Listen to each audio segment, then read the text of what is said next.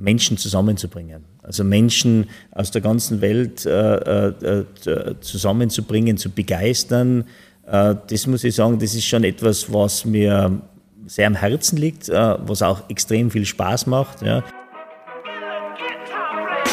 Herzlich willkommen beim Little Talks Podcast mit Robert Bacher und Klaus Mag.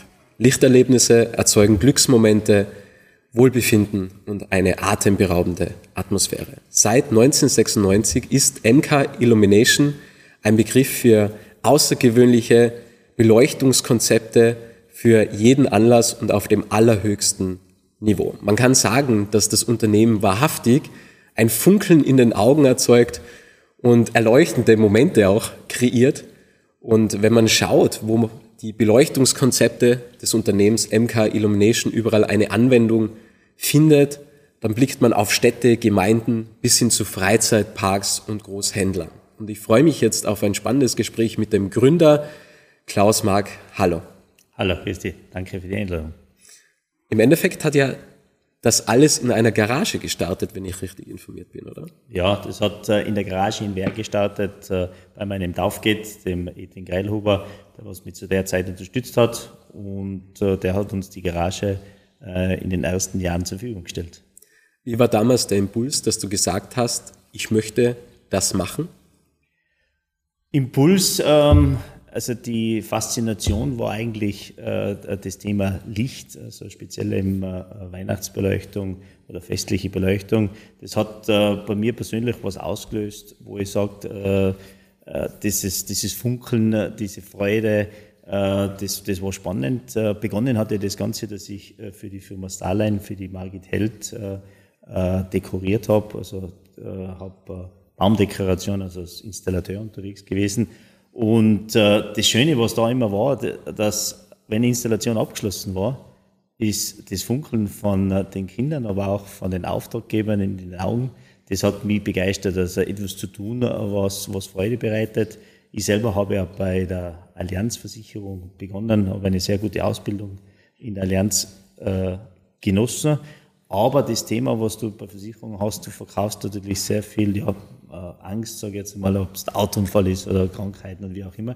Das war nicht so mein Thema und äh, ich habe mir dann einem Thema gewidmet, also dem Licht gewidmet, da wo ich weiß, dass das vielen Menschen Freude bereitet. Warst du auch Kind auch damals schon fasziniert davon, Freude zu bereiten? Ja, also ich glaube, äh, die Sternspritzer oder der Christbaum mit dem Kerzenlicht ist also gerade im Tiroler im Alpenraum etwas, was, was uns, äh, äh, also das bleibt uns, das ist das, was, was, was diesen Weihnachtstraum ausmacht, die Faszination ausmacht und das Kerzenlicht an sich ist ja, also jetzt mal gerade für uns Menschen extrem wichtig. Also wir Jäger und Sammler, Feuerstelle, Kerzenlicht, das ist etwas, was ganz tief äh, da hinten verankert ist äh, im Gehirn und äh, das löst einfach äh, positive äh, Impulse bei uns aus. Ich habe mittlerweile schon einige Personen interviewt, die du auch kennst, zum Beispiel den Jörg Philipp oder auch, auch. den Christian Ruhetz. Ja. Und gerade beim Jörg Philipp, der hat ja gesagt, am Anfang ging ja alles schief im Endeffekt. Also der war ja schon immer wieder gewollt, alles Geld, was er hatte, rein zu investieren, bis hin, dass der Steuerberater gesagt hat, lass dir was einfallen, sonst wirst du eingesperrt. Mhm auf diese Aussage hin hat er einfach den Steuerberater gewechselt und hat jeden Cent, den er verdient hat, reinvestiert. Auch der Christian Ruetz hat auch einiges erlebt oder auch der liebe Herr Unterberger, ja, der Gerald, wo er gesagt hat, okay, der Vater wollte eigentlich Renault haben und das war dann schon eine glückliche Fügung, dass dann äh, BMW zustande gekommen ist. Wie war dein Anfang? Wie viel Risiko war damals dabei? Also das Risiko, eh, das muss man aus unterschiedlichen Perspektiven bewerten. Ja. Das Risiko, wenn es ums Geld ging, war gering, weil wir keines hatten. Also wie die, die Frau, die Marie äh, und der Thomas und ich das Unternehmen gestartet hab, haben, äh, war kein Geld vorhanden. Das heißt, also wir haben äh, versucht, also äh, äh, gerade ganz am Anfang war es der, der Taufgeter, was uns unterstützt hat. Ja. Und äh, das hat, also das ist, wie soll man es erklären, wir haben jedes Jahr Wachstum gehabt. Und Wachstum ist natürlich etwas, was du brauchst, äh, äh damit, äh, äh, damit so ein Geschäft funktioniert. Äh, und das waren ja, positive Fügungen, wenn man es nennen will. Wir haben gute Kontakte dann zu Banken aufgebaut, wir haben Vertrauen aufgebaut. Deshalb, weil wir eine Leistung gebracht haben und weil man gesehen hat, aha, das Geschäft, das, daraus könnte was werden. Und wir haben am Anfang, also wir sind jedes Jahr 100 Prozent gewachsen. Ja. Und das kriegt dann eine Dynamik äh, und äh, über das Risiko, muss ich ganz ehrlich sagen, haben wir selten nachgedacht, sondern es war viel mehr dieses, dieses Wachstum, äh, diese, ja, dieser Unternehmergeist, die Begeisterung mit den Mitarbeitern, was weiterzubringen, das ist das, das, was uns getrieben hat und eigentlich immer noch treibt. Würdest du, würdest du wirklich sagen, dass der Wachstum ein Antrieb ist oder würdest du eher sagen, okay, ich will mehr Menschen begeistern und öfter ein Funkeln erzeugen? Das ist die Konsequenz daraus. Ja, und äh, die, das ist für uns eben äh, das Wichtigste eigentlich. Wo machen wir das? Was ist der Purpose äh, von dem, was wir tun? Und äh, der Purpose ist einfach darin, dass wir Menschen glücklich machen. Das ist unser Ziel äh, und das äh, schaffen wir. Und wenn wir das weltweit schaffen und mehr Menschen glücklich machen können, umso schöner ist das. Kannst du dich noch erinnern, wer die erste Person war, die du glücklich gemacht hast? Die erste Person, was wir glücklich gemacht haben? Das ist eine gute Frage. Ähm, kann ich mir jetzt nicht mehr genau erinnern. Also ich kann mir an, an ähm, also zwei Schlüsselerlebnisse, das ist eigentlich äh, in äh, Mirming das Hotel Schwarz und das Posthotel in Aachenkirch, das waren die ersten zwei größeren Projekte. Äh, wenn man von größer spricht, dann waren das dazu mal zwei Baumdekorationen. Ja. Äh, das war schon sehr spannend. Also die Frau Brichtel, äh, das, also wir haben am Anfang, auch wie es bei Jörg Philipp gewesen ist, äh, natürlich nicht alles richtig gemacht. Äh, wir sind äh, durch das schnelle Wachstum haben wir auch versucht, ähm, gerade was Qualität betrifft, weiterzukommen.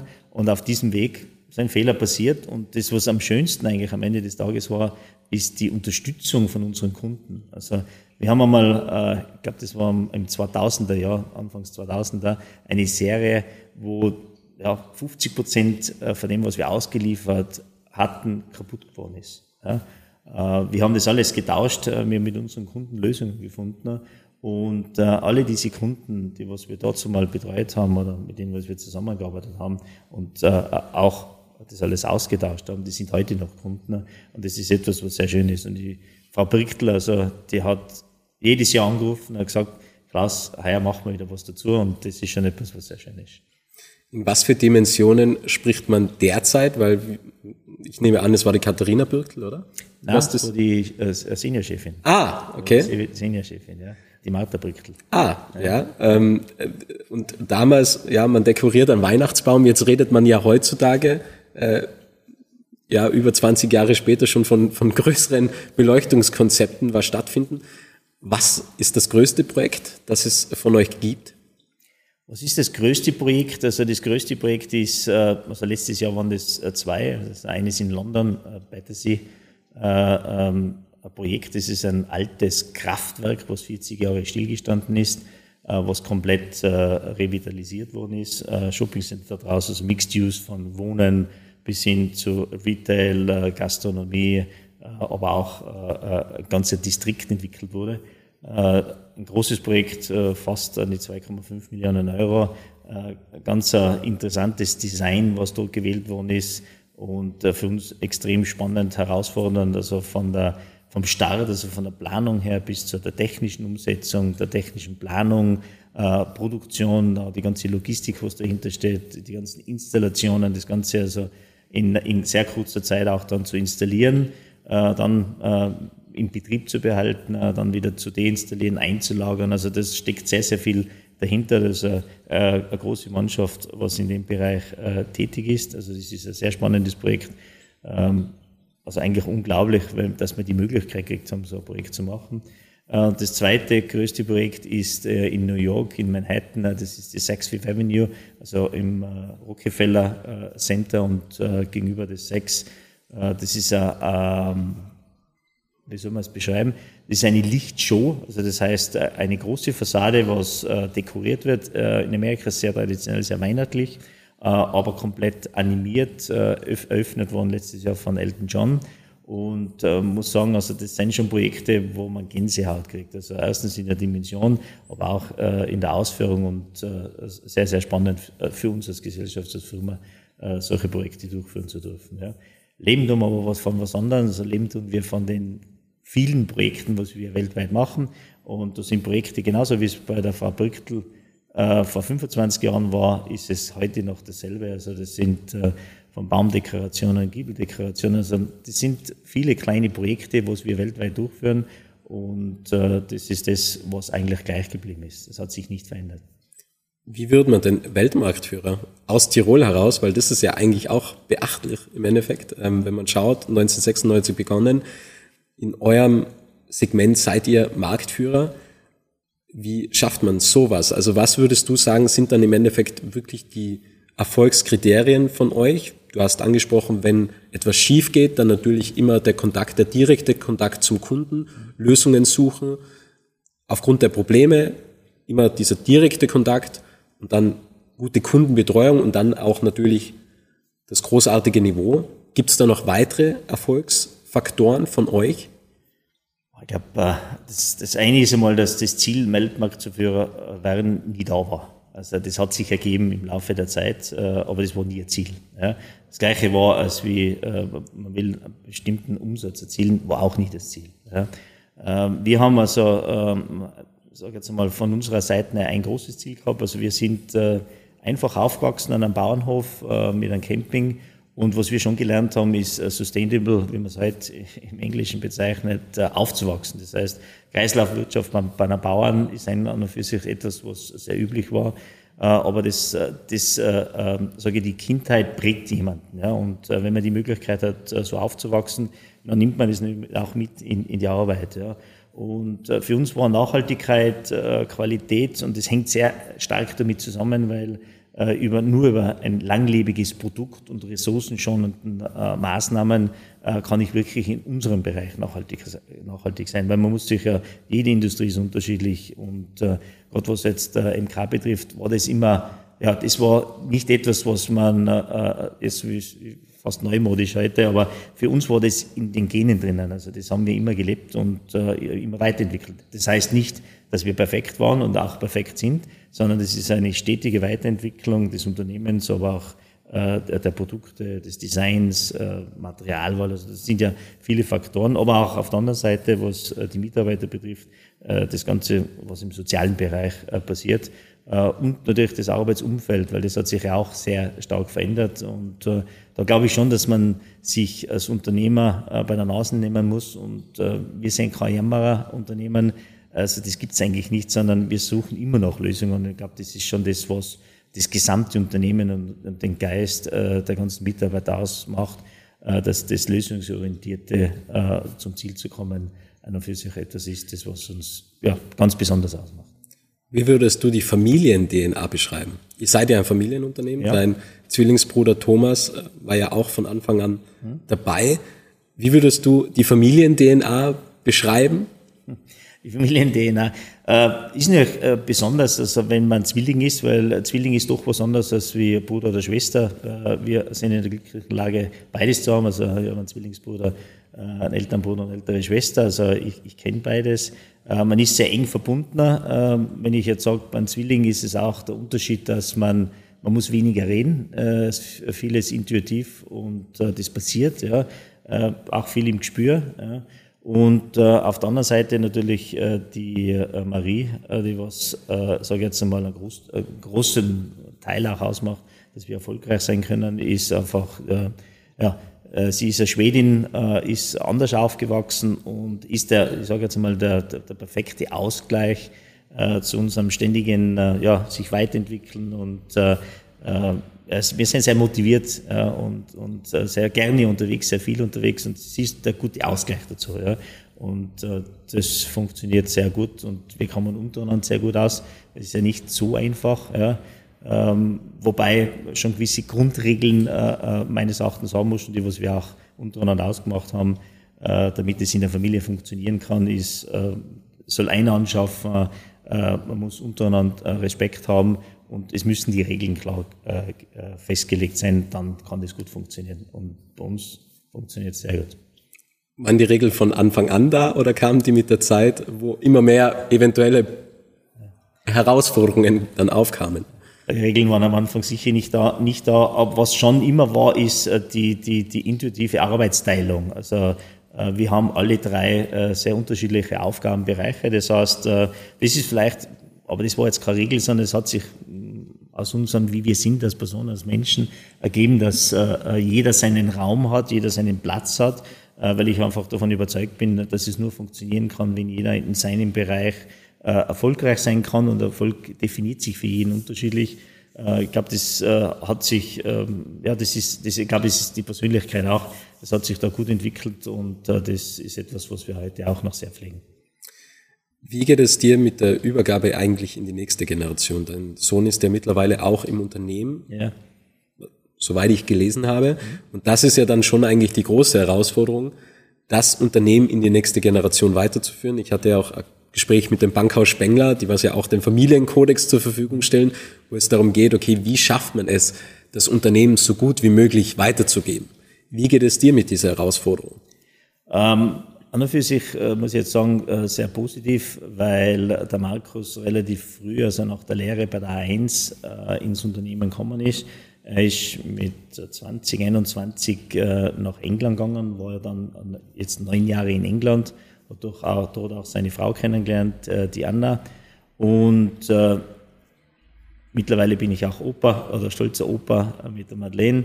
Und äh, das gibt dann schon, äh, ja, das, das sind so Wendepunkte im Leben, also die was, was, was ganz besonders sind. Und äh, da sehe ich schon, also erstens, der Sohn ist mitten im Betrieb, er war äh, neun Jahre im Ausland, also weil ich immer gesagt habe, also man muss erstens einmal im Ausland zu sein, um selber auch Ausland zu spüren, was das heißt. Ähm, es ist wichtig, dass man andere Kulturen kennenlernt und die anglikanische Kultur ist gegenüber unserer Kultur sehr unterschiedlich, aber auch im, im Wirtschaftsleben. Äh, da hat er sehr viel lernen können. Ähm, er ist sehr engagiert und äh, also wir haben immer so gesagt, wenn die Kinder wollen, können sie gerne übernehmen, aber es muss nicht sein.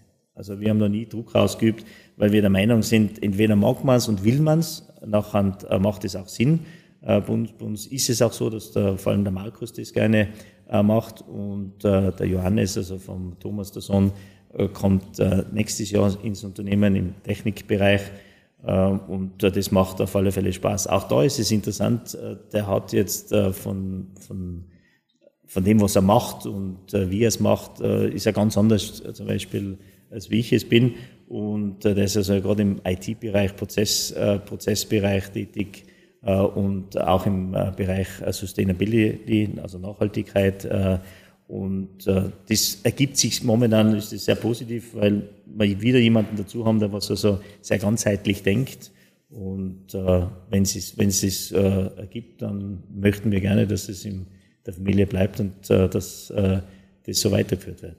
Selber mit 53 bin ich jetzt noch nicht so, dass ich sage, jetzt an die Übergabe zu denken, aber ich glaube, es ist wichtig, dass, äh, äh, dass man es gut vorbereitet. Wie ist der Markus aufgewachsen? Gab es da, wann hat er realisiert, was der Vater eigentlich macht?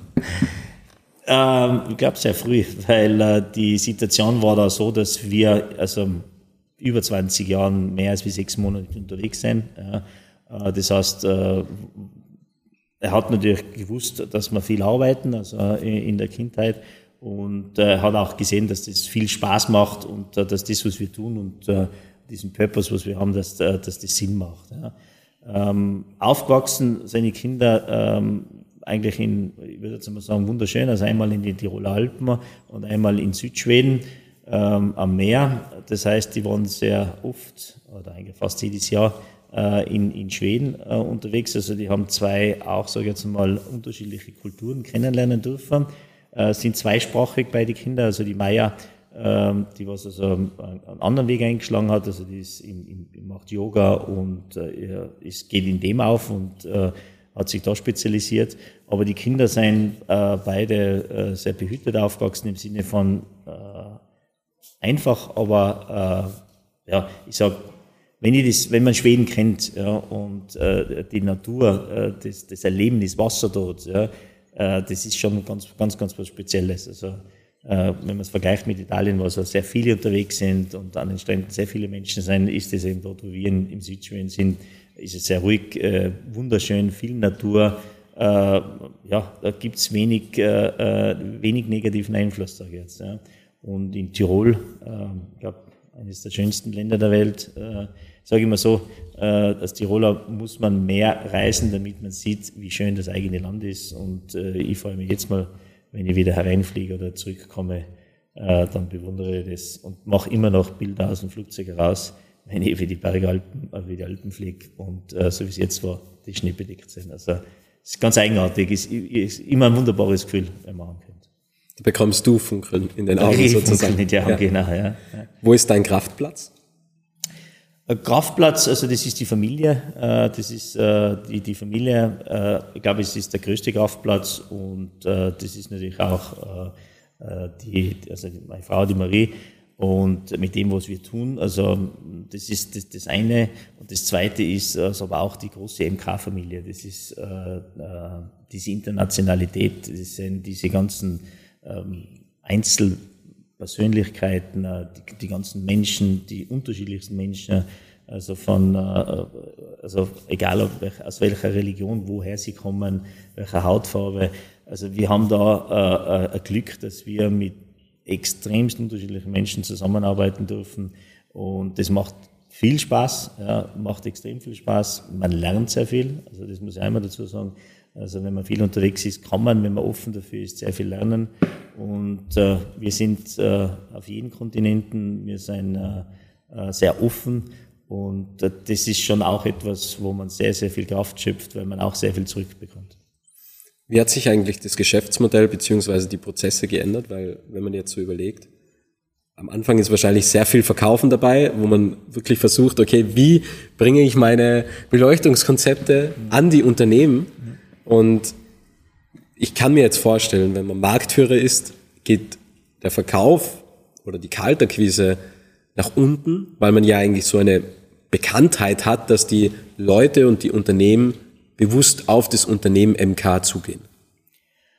Zum Teil würde ich sagen, ist es richtig, äh, nur man darf dem nicht verfallen, dass man glaubt, wenn man Weltmarktführer ist, dass das passiert und automatisch passiert. Das Gegenteil eigentlich. Also man muss äh, sehr gezielt und sehr äh, ähm, ja, strategisch am Markt und jetzt wirklich auf Länder heruntergebrochen, strategisch den einzelnen Markt betrachten und dann Konzepte für diesen Markt entwickeln. Ja. Äh, wenn man es nicht tut äh, und im Glauben ist, äh, Weltmarktzuführer sein, die Aufträge kommen automatisch, geht es automatisch rückwärts. Also dann hat man schon verloren. Ähm, wir sind, was das betrifft, sehr strategisch unterwegs. Ähm, wir sind ein föderalistisches Unternehmen. Das heißt, wir sind so organisiert, ja, Innsbruck ist das Headquarter und es wird für sehr viel Impuls und Initiative geht auch vom Headquarter aus. Aber auf der anderen Seite geben wir den lokalen Gesellschaften viel Freiraum. Ja, weil ich äh, glaube, dass das föderalistische System viel Vorteile hat. Es gibt kein System, was keine Nachteile hat. Aber das ist etwas, äh, was, was ich als Österreicher, als, als Tiroler, als Europäer gelernt habe. Äh, und äh, das so, so, so fühlen wir auch unser Unternehmen. Ja. Und äh, schon klar ist, es braucht ein gewisses Controlling. Äh, klar, es braucht jemanden, der was das Ganze also als Person treibt und entsprechend vorantreibt. Aber äh, das ist schon etwas, was, was, was, was, was uns ausmacht, also dieser föderalistische Ansatz. Gab es einmal einen Moment, wo du gedacht hast, das funktioniert ja eh, also wie du gesagt hast, okay, wenn man glaubt, man braucht nicht mehr stark nach außen gehen im Verkauf, ähm, dann geht automatisch der Umsatz nach unten. Mhm. Gab schon einmal einen Moment, wo du einfach gedacht hast, die Firma läuft eh gut und wo du dann gemerkt hast, oh, da muss ich jetzt wieder dagegen arbeiten, weil es eine negative Entwicklung gibt?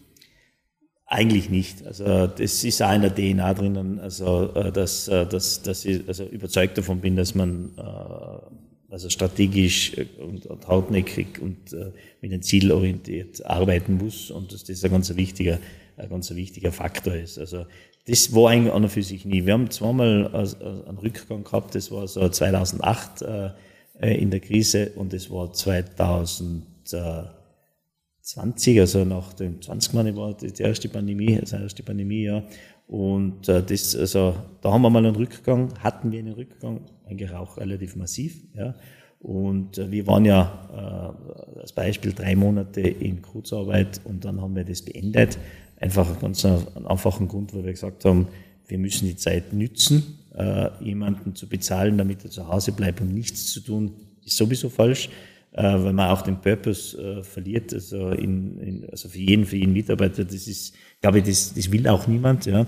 Und wir haben uns dann also Ende Juni äh, dazu entschlossen, äh, dass wir das, äh, dass wir in Vollzeit gehen wieder und äh, dass wir vorwärts schauen und dass wir jetzt die Zeit nützen, um Sachen zu machen, was wir sonst äh, vielleicht nicht gemacht hätten oder auch Sachen zu tun, wo man sagt, man hat strategisch Zeit, sich zu überlegen, das zu überlegen. Ja. Ähm, das Unternehmen hat sich, wir haben das Unternehmen schon drei, vier, fünf Mal, wer hätte jetzt gesagt, äh, äh, verändert. Äh, du hast ganz richtig gesagt, ganz am Anfang war wirklich der Vertrieb äh, äh das Entscheidende. Äh, das war äh, für uns, also wie wir angefangen haben, ich bin von, von, also von Innsbruck Richtung Westen und der Thomas ist äh, von Innsbruck Richtung Osten, also das war dazu mal bis ins, bis habe ich bis Schladming gefahren und da war wirklich der Vertrieb, das Verkaufen im Vordergrund. Ja. Mittlerweile ist durch das, dass wir ein Vollservice-Anbieter sind, also das heißt, dass wir auf zehn Standorten weltweit produzieren, ähm, dass wir äh, selber designen, dass wir planen, ist das einfach, ja, das ist äh, ein ganzheitliches Geschäft geworden äh, und äh, das macht es herausfordernd, aber ich habe natürlich auch den ganzen Prozess in der Hand und kann ihn auch gestalten. Eine Frage, die was mich besonders interessiert, was war deine schwierigste Entscheidung? Denn es gibt ja immer in Familienunternehmen schwierige Entscheidungen, wo man sagt, okay, die ist jetzt richtungsweisend. Ich äh, erinnere mich auch noch an das Gespräch mit Martin Wetscher, wo er gesagt hat, okay, wir gehen Richtung Premium-Möbelprodukte und jeder hat gesagt, das funktioniert nicht. Es sprechen grundsätzlich mal viele Dinge bei ihm dagegen. Dreimal hat er den Standort aufgezählt ähm, und hat halt trotzdem die Entscheidung getroffen. Und er hat gesagt, das war eigentlich die schwierigste Entscheidung. Was war deine schwierigste Entscheidung? Ich würde sagen, die Entscheidung war nicht schwierig, weil wenn man nachhaltig denkt, äh, dann überlegt man sich, was, was bedeutet Nachhaltigkeit und was, was bedeutet das für, für das Gesamte. Ja? Also die Entscheidung, auf Design zu gehen und äh, Qualität zu liefern äh, und nachhaltig zu sein, das war nicht die schwierige Entscheidung. Am Anfang würde ich es einmal so bezeichnen, das Schwierigste war, auf dem Pfad zu bleiben. Also du, du bist ja ständig im Überlebenskampf. Also wenn ich die ersten zehn Jahre hernehme, ist ja das nicht so, dass, äh, äh, dass das alles äh, glatt läuft, sondern du bist im ständigen Überlebenskampf. Ja. Und äh, da hat man vieles probiert. Und äh, irgendwann, also die, die, die schwierigste Entscheidung in dem Fall, aber vielleicht wenn man so im Nachgang betrachtet, war, dass man gezielt in dieser Nische festliche Beleuchtung bleibt und sich nicht blenden lässt. Licht ist sehr breit. Es gibt von architektonischem Licht, es gibt äh, Straßenbeleuchtung, also sicherheitstechnisches Licht, äh, es gibt äh, Ambiente-Licht, es gibt äh, Indoor-Beleuchtung, es gibt sehr viel. Ja. Und wir sind in der Nische tätig und unsere Nische ist geprägt durch ähm, günstige, na günstige würde es nicht bezeichnen, Billigprodukte und Ramsch. Das ist unser Markt war durch das geprägt. Ja. Und wir sind dann äh, äh, mit einem Premium-Produkt, einem Design-Produkt und einem Qualitätsprodukt in diesen Markt gekommen. Und da waren auch sehr viele, was gesagt haben, das funktioniert nicht. Ja. Äh, und ja, äh, heute haben wir bewiesen, dass der Weg der richtige war, die Entscheidungen richtig waren. Äh, aber dort drauf zu bleiben und hartnäckig zu bleiben, das war schon das, eigentlich das Schwierigste. Würdest du dich auch als Designer bezeichnen? Also kannst du Ästhetik gut beurteilen? Weil, also, welche Rolle nimmst du im Endeffekt ein? Also, weil am Anfang warst du höchstwahrscheinlich Verkäufer, ja, auch als Versicherungsvertreter ist man Verkäufer im Endeffekt. Also. Ja, da war ich Berater, also in dem Fall, weil ich da äh, äh junge Mitarbeiter ausgebildet okay. habe. Ja. Also das war von dem her ganz interessante Erfahrung. Also verkaufen habe ich in dem Fall nie müssen, äh, was die Versicherung betrifft. Ähm, was ist also die, die Frage nochmal? Die wie, wie konkret ist eigentlich deine Rolle? Also weil Meine Rolle ist im Design, also absolut kein Designer. Also ich kann, ich bringe keine Katze auf, auf ein Blatt Papier, auf ein weißes. Also äh, die Fähigkeit fehlt mir total. Äh, was ich kann, ist äh, was betrachten und zu sagen, äh, äh, in der Ästhetik, in der Haptik, in, im Gesamten, ob es schön oder nicht schön ist. Das habe ich, also das ist, ähm, glaube ich, eine Gabe, die hat man oder hat man nicht. Ja. Ähm, wenn, wenn man Legistheniker ist, so wie ich es bin, ähm, hat man bestimmte Fähigkeiten und andere Fähigkeiten, was man, was man weniger hat. Ja. Und äh, das ist auch, glaube ich, ganz wichtig äh, für, für jedermann im, im Leben, dass man sich auf das fokussiert, wo man gut ist und äh, dass man das herausfindet. Ja. Äh, nicht an dem, ja, man kann deprimiert werden, weil man Sachen nicht kann. Das Gegenteil, man, jeder Mensch kann was, man muss an dem fokussieren, was man kann. Ich glaube, das ist, das ist ganz, ganz, ganz ein wichtiger Part im, im Leben. Und wenn man das macht, aber auf die Frage, ja, designen kann ich nicht, aber ich kann es gut, gut beurteilen.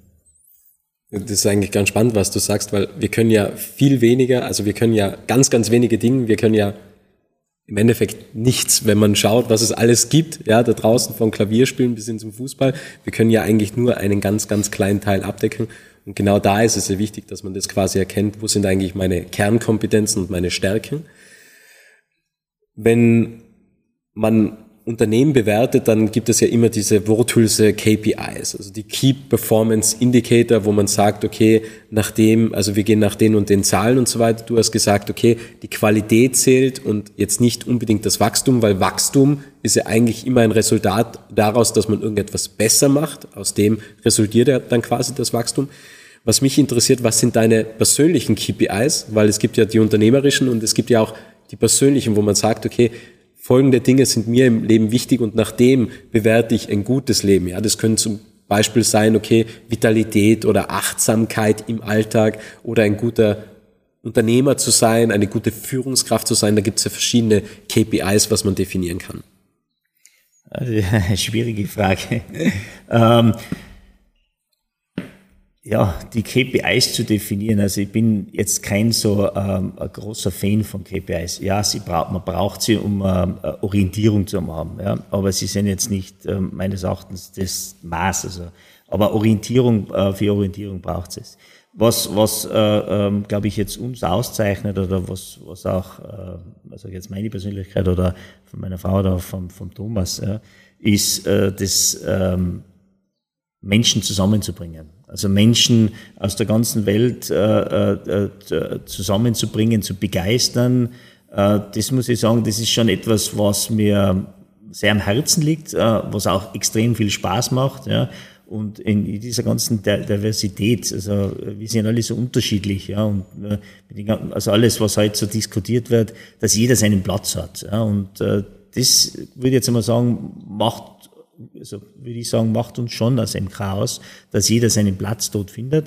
Äh, und äh, dass wir in der Lage sind, äh, als, als Tiroler Unternehmen, als kleineres Unternehmen so viele Menschen zu begeistern, erstens für uns gemeinsam für das gleiche Ziel zu arbeiten, aber auch, dass wir dann, egal ob das bei gemeinsamen Festen ist oder wenn wir unterwegs sind, ähm, ob das ein Muslim ist, ein Israeli ist oder wer auch immer, es ist jetzt nur zwei Beispiele, äh, dass wir alle äh, im gleichen Raum sind, viel Spaß miteinander haben, die Arbeit gemeinsam gerne machen. Das ist so also mein Idealbild des Friedens äh, äh in der Welt. Äh, den können wir zumindest im Unternehmen leben. Wie kann man dich begeistern? Ach, ich man viel begeistert, bin begeisterter Fußballer gewesen äh, oder immer noch, bin immer noch Fußball mit meinen Freunden. Also wir spielen seit 40 Jahren äh, äh, zusammen äh, sein, die gleiche Clique. Also das ist etwas, was sehr viel Spaß macht und ich habe auch äh, vom Fußball sehr viel mitgenommen. Also äh, Fußball, glaube ich, ist, ist äh, das da ist die Mannschaft. Die Mannschaft ist das da, dann braucht es äh, äh, eine gewisse, also es braucht äh, Einzelne, die was im, äh, vielleicht auch besser sind, aber die funktionieren nur, nur auch dann, wenn das Team funktioniert. Ähm, es muss jeder mitspielen, also äh, der, der Tormann ist genauso wichtig wie der Stürmer, äh, weil äh, das Tor kann ich nur schützen, wenn der Tormann vom Anfang auch mit dabei ist. Also es gibt viele Parallelen und äh, für mich war also mein eigenen äh, Denken äh, äh, hat mir das sehr viel gegeben, also äh, selber Fußball zu spielen natürlich äh, aus der Vitalität her, aber auch, äh, weil ich ja, ich glaube schon sehr impulsiv bin, wenn es um Fußball geht, bin, sage ich mal, manche haben immer gesagt, ich bin ein anderer Mensch, wenn ich im Fußballplatz stehe, aber das ist die Begeisterung am Ende des Tages, ja. Und äh, aber da kann man viel mitnehmen, also viel für, fürs, fürs eigene Leben und äh, das, das macht ja wohl aus dem Fußball heraus haben wir viel geschöpft und äh, meine Frau hat schon äh, äh, ab und zu mit dem äh, gekämpft, muss ich jetzt sagen, aber später hat sie immer gesagt, äh, geh, weil sie einfach gesehen hat, äh, was es Positives bringt. Ja. Äh, unsere erste Produktionsfirma haben wir durch eine Fußballreise gefunden. Also wir sind dazu mal, in, ich weiß nicht mehr, das war, also gewesen sind wir eigentlich schon früher, das war 94, 95, 96, äh, äh, sind wir da in der Ostslowakei gewesen und da haben wir Fußball gespielt, weil uns der Trainer, der war Slowake, in Wer eingeladen hat für ein, ein, ein Weihnachtsturnier und die Kinder waren sehr klein und wir sind aufs Turnier gefahren. Die Frau hat keine Freude gehabt äh, zu dem Zeitpunkt. Äh, aber da haben wir nachher Leute getroffen, die haben gesehen, aha, da äh, gibt's ja viel Metallbearbeitung, da gibt's Möglichkeiten und daraus ist dann äh, eine Bekanntschaft entstanden und so hat sich das Ganze dann entwickelt, dass wir heute dort den größten Standard haben, äh, wenn es darum geht, also das, was wir da drinnen sehen, diese Skulpturen äh, in der Qualität und in dem Design zu produzieren. Also das war, hat sich immer, so jetzt einmal aus dem, aus dem Reisen, hat sich vieles ergeben. Ja, und äh, glaube, die Offenheit, das macht's aus, also die ganze Familie, diese Offenheit äh, gegenüber anderen Menschen, also keine Berührungsangst, denke an nicht negativ, sondern immer positiv. Äh, das hat äh, vieles bewirkt, dass wir heute da stehen, wo wir stehen. Interessant, also ich habe äh, vor kurzem auch so über das Fußballspielen nachgedacht und eigentlich, wenn man das auf das Leben überlegt, dann ist ja, es gibt das Spiel, ja, und man kann sagen, okay, mir ist es wichtig, dieses eine Spiel zu gewinnen. Und dann gibt es ja noch die komplette Meisterschaft. Und sagt man, okay, da muss man natürlich weiterdenken, wie geht man da taktisch vor, was braucht man für eine Zusammenstellung. Und eigentlich ist das Leben eine Aneinanderreihung von Meisterschaften im Endeffekt. Das Leben ist nicht eine Meisterschaft, sondern es zählt immer wieder auf neu, aufs Neue, einfach diese Performance jeden Tag über eine ganz, ganz, ganz lange Zeit, einfach jeden Tag äh, zu erbringen, um dann schlussendlich auch ein, ein glückliches Leben zu führen, ja, und auch immer optimistisch zu sein, denn auch das ist eine Einstellung, ja, so wie es beim Fußball um die Einstellung geht. Wie geht man mit der Mentalität um während des Spiels? Ist auch Optimismus einfach eine grundlegende Einstellung, die was nie verkehrt ist und die was man in den vielen Meisterschaften, die was man spielt während des Lebens einfach immer wieder einbringen sollte. Jetzt bist du ein meiner Meinung nach ein sehr erfolgreicher Unternehmer. Und ich kann mir vorstellen, dass du viele Menschen inspirierst mit dem, was du tust und wie du es tust und auch mit welcher Haltung du es tust. Stichwort Optimismus. Gibt es Menschen, die dich inspirieren? Gibt es Menschen, die was mich inspirieren? Also ich würde sagen, ähm, viele Menschen. Also äh, es ist so, dass ich glaube, wo ich die Inspiration äh, wirklich hole, ist, ist das viele Reisen, also das unterwegs zu sein. Ähm, äh, also egal ob ich jetzt in China bin oder also wie ich auch das erste Mal nach China gefahren bin, äh, bin ich da ohne Vorurteile hingefahren und äh, da lernst du Leute dann kennen, also einfache Menschen.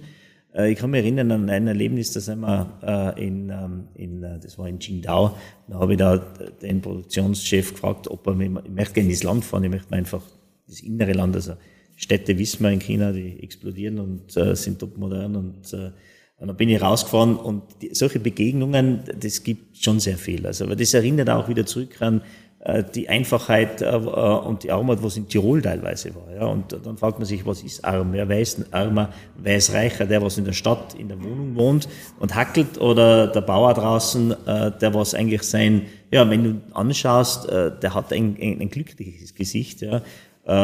Das sind so, das sind also eine solche Begegnungen, aber diese Begegnungen in der ganzen Welt, das ist eigentlich, das ist meine Inspiration. Das ist ein wesentlicher Punkt, den was du ansprichst, weil wann ist jemand arm? Also ich glaube, arm ist man, wenn man die Hoffnung verloren hat. Mhm. Weil auch mit viel Geld, du kannst dir ein du Haus kaufen, ja. aber kein Zuhause. Mhm. Also das Zuhause, dass du dich wohlfühlst, bei deiner Familie, bei deinen Freunden zum Beispiel, das muss man sich selbst schaffen. Und das ist auch wieder eine, eine Einstellungssache im Endeffekt. Also man kann zwar das schönste Haus haben, aber vielleicht ist es dann nie ein Zuhause. Und, aber, aber man merkt im Gespräch, du bist sehr ja, geerdet und äh, ich glaube, du bist ähm, auch meiner Meinung nach sehr glücklich und auch sehr bodenständig, also mit vielen Dingen. Ich glaube, Erziehung ist da etwas, also, was sehr positiv äh, auf jemanden einwirkt, aber das Bodenständige, das muss man sich auch erarbeiten, sage ich mal. Ähm, das ist auch ein bisschen der Bezug zu Boden, also zu, also wenn man bäuerlich aufwächst, also zu, zu dem, was wir da haben, äh, das ist sehr ausgeprägt bei uns in der Familie. Also ich äh, bin ja auch zum Beispiel Agrargemeinschaftsobmann äh, vom Hochwald, also 160 Hektar Gemeinschaftswald. Ja. Und da geht es ums Bewirtschaften, da geht es um das, dass der Wald verjüngt wird, dass er funktioniert, also das ist eine ganz spannende Herausforderung und mein Vater hat das 35 Jahre gemacht und die Mitglieder haben dann äh, diese Aufgabe an mich weitergegeben. Das finde ich schon sehr spannend und das ist dieser Bezug zu Grund und Boden und diese Wertigkeit, also das, das, das Eigentum generell in, in, in Österreich und den hohen Stellenwert, ja, das hilft schon meines Erachtens, um eine gewisse also Gerde zu sein. Und dann sind es einfach viele Schlüsselerlebnisse, was man im Leben hat. Also wo man darauf hingewiesen wird, wie gut es uns eigentlich geht. Und das sollte man eigentlich schätzen. Wir nähern uns schon langsam dem Ende. Ich habe noch drei Fragen an dich. Mhm. Was war dein bestes Investment? Mein bestes Investment ist eigene Unternehmen. Ja, würde ich, also auf alle Fälle, das ist das beste Investment, was wir je, äh, je gemacht haben, weil es einfach so viel Freude macht, äh, äh, in dem Unternehmen zu arbeiten und das zu tun, was wir tun. Wie würdest du Glück definieren? Glück ist, äh, äh, das ist äh, für jeden, also ich sage immer, sehr individuell, das Glück zu definieren. Ähm, aber Glück, ähm, ich sage immer so, Glück muss man sich erarbeiten, weil oft wird äh, bei uns darüber gesprochen, dass man Glück hat. Und äh, der Ingemar Stemmark hat es einmal auf den Punkt gebracht, weil sie ihn interviewt haben, gefragt haben, also, äh, dass er Glück hat. Und er sagt dann, ich bin draufgekommen, je mehr ich arbeite und je intensiver ich trainiere, umso mehr Glück habe ich. Ja. Und das hat mir so gut gefallen und ich habe ihn mal vor, vor einigen Jahren getroffen und äh, mit ihm diskutiert, ein extrem spannender Mensch. Also Glück muss man sich erarbeiten und äh, Glück ist, äh, dass wir, ja, dass wir in diesem Lebensraum Tirol leben dürfen, äh, dass wir Familie haben, dass uns gut geht. Äh, und äh, ein großer Wunsch wäre, dass dieses Nörgeln, dieses Negative zu sehen, dass Menschen viel mehr bewusst das Positive gerade in unserer Region sehen, weil uns geht's einfach irrsinnig gut und die Menschen sehen es gar nicht mehr. Von dem abgesehen, dass es auch Menschen gibt, die was Hilfe brauchen und denen Hilfe zusteht und dass man drauf schaut, aber grundsätzlich einfach wunderbar, wie es uns geht. Die letzte Frage, es ist immer dieselbe Frage. Was möchtest du noch sagen? Was möchte ich noch sagen? Na, grundsätzlich äh, möchte ich nur sagen, als erstes danke für das Interview. Äh, es macht immer sehr viel Spaß. Ähm, der Friede ist etwas, das, äh, was, was sehr wichtig ist. Das Europa, wo wir heute sind, also äh, Europa ist ein Friedensprojekt und äh, ich hoffe, dass die Menschen verstehen, dass, dass das ein wichtiges Projekt ist und dass Europa für uns Österreicher, Tiroler immens wichtig ist. Und man sieht es in dem schrecklichen Krieg jetzt in der Ukraine, wie nahe der Krieg kommen kann. Und deswegen mir ist es wichtig, dass wir ein starkes Europa haben, dass wir ein friedliches Europa haben und dass wir einfach gemeinsam miteinander äh, leben. Äh, und wir tauschen uns ja äh, sehr viel aus. Also die Völkerwanderung in Europa und in der Welt, äh, die ist ja immer im Gange, das ist ja nichts Neues, das hat es immer gegeben. Und ich hoffe, dass jeder seinen Platz findet und das wäre schön. Friede ist das Wichtigste. Vielen Dank. Vielen herzlichen Dank für das tolle Gespräch, für die interessanten Anekdoten, für dein Unternehmertum und äh, vielen Dank für deine Zeit. Danke dir. Es freut mich sehr, dass du das Interview bis zum Ende angehört hast und wenn du keine Folge mehr verpassen möchtest, dann abonniere jetzt Little Talks in deiner Podcast-App.